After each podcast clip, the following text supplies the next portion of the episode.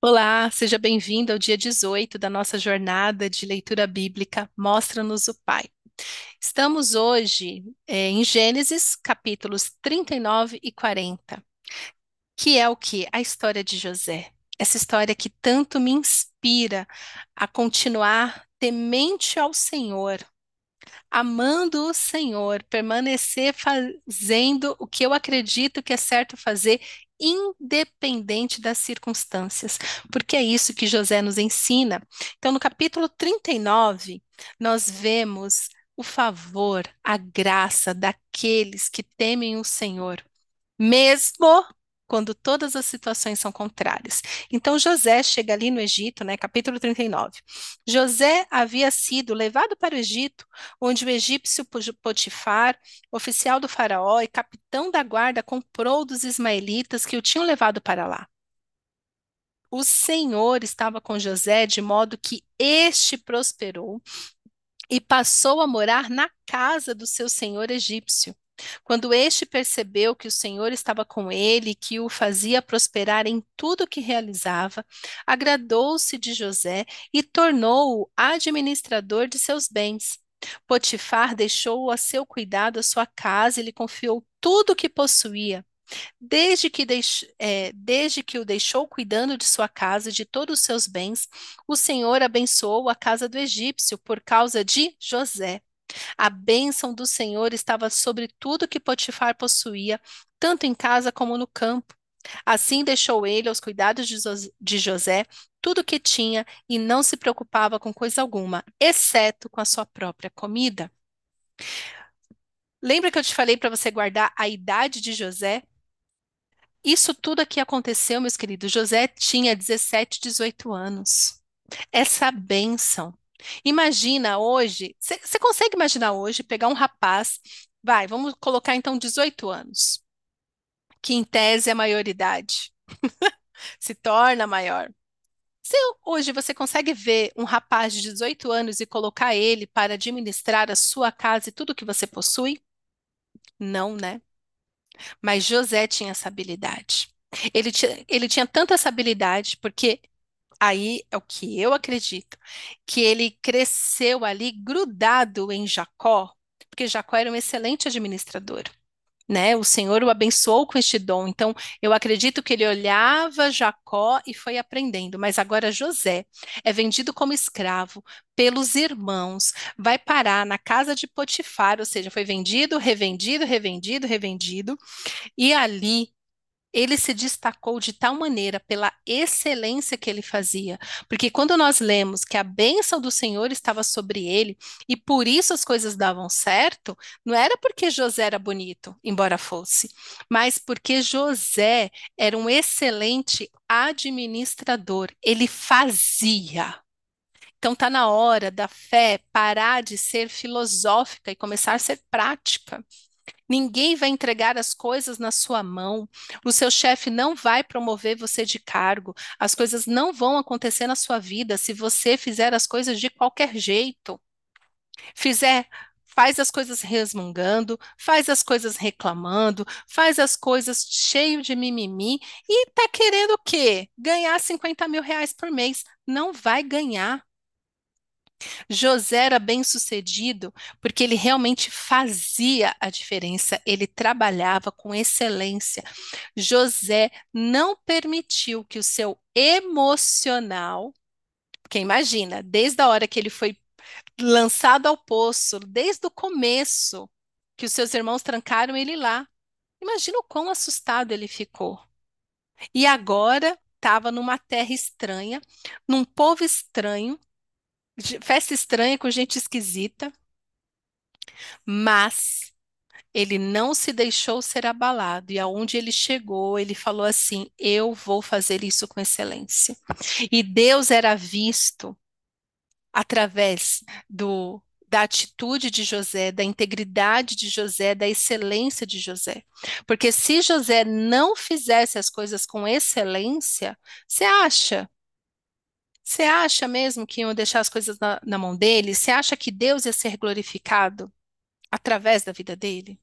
Isso aqui é glorificar a Deus. Não importa a circunstância, não importa onde você esteja. faça com excelência. Por isso que, né, lá na frente, lá no Novo Testamento, não vou lembrar, deve ter sido Paulo, né, que escreveu a maioria do Novo Testamento, que diz: tudo quanto fizerdes, faça para como se fosse para Deus, faça com excelência. Então José tinha essa bênção com ele. Ele fazia, ele era essa pessoa que fazia diferença onde ele estava, onde ele chegava, ele, se, ele ocupava um lugar de confiança, porque ele era de confiança. Ele ficou chorando, murmurando, ele foi lá e aconteceu. E, continuando no texto, fala o quê? José era atraente de boa aparência, viu? Bonitão. E depois de certo tempo, ou seja, isso demorou alguns anos. Então pensa num rapaz de 18 anos que chega chegando, vai mostrando o serviço e daqui a pouco ele toma conta de tudo que está na casa do seu senhor. Verso 7. E depois de certo tempo, a mulher do seu senhor começou a cobiçá-lo e convidou: Venha, deite-se comigo. Mas ele recusou e lhe disse: Meu senhor não se preocupa com coisa alguma de sua casa, e tudo que tem deixou aos meus cuidados. Ninguém desta casa está acima de mim. Ele nada me negou, a não ser a senhora, porque é a mulher dele. Como poderia eu, então, cometer algo tão per perverso e pecar contra Deus?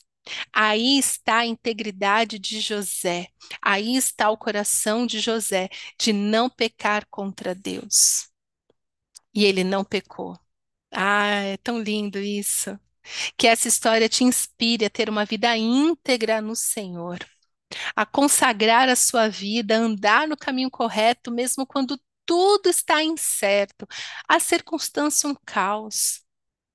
Imagina, ele estava na mais alta posição. E, sabe o que, que eu vejo? Que geralmente é nesta posição que as pessoas caem. Pode ver a história de padres, de pastores, de grandes líderes. Quando que eles caem? Quando eles estão no auge. José estava no auge para um escravo na terra estrangeira ter essa confiança de um estrangeiro do jeito que ele tinha. Porque depois a gente vai ver que os egípcios achavam os hebreus abomináveis. Mas José estava ali, fazendo o seu melhor, sendo reconhecido numa terra estrangeira, um povo estranho, de fala estranha. Então José estava no auge da sua carreira. Para um escravo e tudo mais, ele estava no auge. Mas a mulher, né, o diabo que não deixa a, o, o crente em paz foi lá e começou a cobiçá-lo. É, continuando. Verso 10. Assim, embora ela insistisse com José, dia após dia ele se recusava a deitar-se com ela, evitava ficar perto dela. Um dia ele entrou na casa para fazer as suas tarefas e nenhum dos empregados ali se encontrava. Ela o agarrou pelo manto e voltou a convidá-lo. Vamos, deite-se comigo. Mas ele fugiu da casa, deixando o manto na mão dela. Quando ela viu que, ao fugir, ou seja, ele foge, queridos, fuja, fuja do pecado. Fuja da aparência do mal. Ele não ficou ali, ele não confrontou, ele não ficou dialogando com ela, não. Ele queria era fugir dali. Porque ela devia ser atraente também, né? Vai que ele pensa assim: nossa, se eu ficar aqui mais dois minutos, eu vou ceder aos encantos dessa mulher. Que afinal de contas, ele era homem. Tá, podia ser mulher também, mas era homem, né? Então, para não pecar, na hora que ela agarrou ele, ele falou: que fugiu. Então, homens, fuja da mulher imoral. Você fica aí entrando, fica... não, você não é capaz de se dominar. Faça que nem José. Fuja, fuja. Verso 13. Quando ela viu que ao fugir ele tinha deixado o manto em sua mão, chamou os empregados e lhes disse: Vejam, este hebreu não foi trazido, é, nos foi trazido para nos insultar. Ele entrou aqui e tentou abusar de mim, mas eu gritei. Quando me ouviu gritar para o socorro, largou seu manto ao meu lado e fugiu da casa. Olha, eu vou te falar, viu? Depois fala que mulher, ai, que mulher, mulher, olha aqui, ó. Olha o ranço que uma mulher pode ser, mentirosa, manipuladora, se fazendo de coitada. Você está pensando o quê? Que é uma coisa dos nossos tempos? Mulher de mimimi, querendo chamar atenção? Não, olha aqui, ó. Aprendeu lendo Bíblia. Aprendeu com a esposa de Potifar de mentir descaradamente para o quê? Para acabar com a reputação de um homem. Ah, eu vejo isso muito acontecer. Muito acontecer. É uma tragédia quando acontece. Quando o homem é bom, né? Que nem José, porque existe, sim, muito homem bom, o qual a mulher manipulou para que a reputação dele fosse destruída. Se aconteceu isso aqui nos tempos com José, imagina hoje em dia com as redes sociais, o que não acontece. Continuando, verso 16. Ela conservou o manto consigo até que o senhor de José chegasse a casa. Então repetiu-lhe a história. Aquele escravo hebreu que você nos trouxe aproximou-se de mim para me insultar. Mas quando gritei por socorro, ele largou o seu manto a meu lado e fugiu. Quando seu senhor ouviu que sua mulher lhe disse, foi assim que o seu escravo me tratou. Ficou indignado. Mandou buscar José e lançou-o na prisão em que, eram, em que eram postos os prisioneiros do rei. José ficou na prisão, mas o Senhor estava com ele e o tratou com bondade, concedendo-lhe a simpatia do carcereiro. Por isso, o carcereiro encarregou José de todos os que estavam na prisão, e ele se tornou responsável por tudo que lá sucedia. O carcereiro não se preocupava com nada do que estava a cargo de José, porque o Senhor estava com José e lhe concedia bom êxito em tudo o que realizava. Ah, que história inspiradora. Você conseguiria continuar mantendo a sua essência, a sua integridade, o seu coração centrado no Senhor, de tal maneira que agora, escravo e prisioneiro, você conseguia ainda obter o favor daqueles que nunca te dariam um favor. José não olhou as circunstâncias, José não olhou o local, mas o coração de José era 100% voltado para Deus, para o Pai. E assim o Senhor continuava abençoando José, até mesmo na prisão. Saiba, meu querido, que o Senhor continua te abençoando, mesmo neste lugar de prisão, onde você olha e não vê a solução, onde você acha que daí não vai acontecer nada, neste lugar de sofrimento, de dor.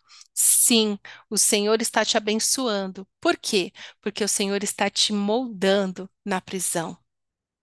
José, que foi vendido como escravo, chegou no auge e agora ele desceu novamente, caiu novamente. Não bastava ser escravo, agora é o quê? Presidiário. Mas ali, na prisão, na prisão, ele fez o que ele sabia fazer. O que aconteceu? O carcereiro nada se preocupava. Porque o Senhor estava com José, ele concedia bom êxito em tudo que realizava. É, quando eu falo com líderes, eu costumo usar o exemplo de José, porque José, aonde ele chegou, ele liderava. José era um bom mordomo, um ótimo administrador. José era estratégico. José ah, era uma bênção. Íntegro, íntegro, um homem de Deus, um homem segundo o coração de Deus, um homem correto, nem parecia, né? A gente lendo isso, a gente fala assim, ué, mas não era ele que ficava irritando os irmãos, fofocando dos irmãos para o seu pai? É o mesmo. Mas o coração de José sempre esteve no lugar certo. Hoje, o Senhor está procurando Josés nesta geração. Pessoas íntegras que não se corrompem, mesmo quando são ameaçadas no posto em que elas estão. Porque pensa, uma pessoa maldosa, insegura, carente, no lugar de José, na hora que a mulher viesse atrás dele, ele poderia pensar assim: se eu não fazer o que ela quer, ela vai envenenar o seu marido contra mim. Então eu vou ceder, eu vou pecar, né? Porque esse é o objetivo do diabo, de convencer a pecar. E era o que a mulher estava fazendo com ele. O que que ele disse? Eu não vou pecar contra o meu Deus. Eu não vou pecar contra Deus. Eu, eu não vou fazer isso. Não importa o quanto você me seduza. E ali ele foi parar onde? Por causa de uma mentira, foi parar na prisão. Mesmo injustiçado, José não mudou seu coração, não mudou sua essência, não se rebelou, não se revoltou, mas continuou fazendo tudo de melhor que ele conseguia fazer, e ele foi posto aonde? Líder da prisão. O carcereiro tirou férias. O carcereiro não se preocupava mais com nada. Falou: o quê? Não, José resolve. Então, imagina o José resolvendo os problemas entre os presos, as picuinhas entre os presos, resolvendo ali, rateando a comida, os banhos de sol, tudo isso. Agora o carcereiro estava de férias, José tomava conta de tudo porque o coração de José não mudou. Embora fossem, as circunstâncias forem, fossem as piores, embora o ambiente fosse o pior possível, imagina um ambiente de prisão, né? Eu já fico imaginando, né, a, qual que é o nome? Ai, gente, me fugiu o nome aqui das cadeias que tem em São Paulo. Carandiru, não, Carandiru é no Rio. Mas enfim, eu fico imaginando Carandiru, acho que Carandiru tem filme, né? Por isso que tô lembrando. Imagina Imagina, era fácil ele até ser mordomo, ser líder na casa de Potifar, no conforto da casa, onde tinha tudo. Ele tinha liberdade de ir e vir, né? Ele circulava, mas agora ele estava na prisão. E este foi um teste que realmente provou o caráter de José. Que nesse tempo o Senhor te encontre íntegro, como o Senhor encontrou José que você saiba fazer tudo com excelência, independente das circunstâncias, das pessoas, do cargo, do ambiente. Porque é esse tipo de pessoa que o Pai procura nos dias de hoje. Amém?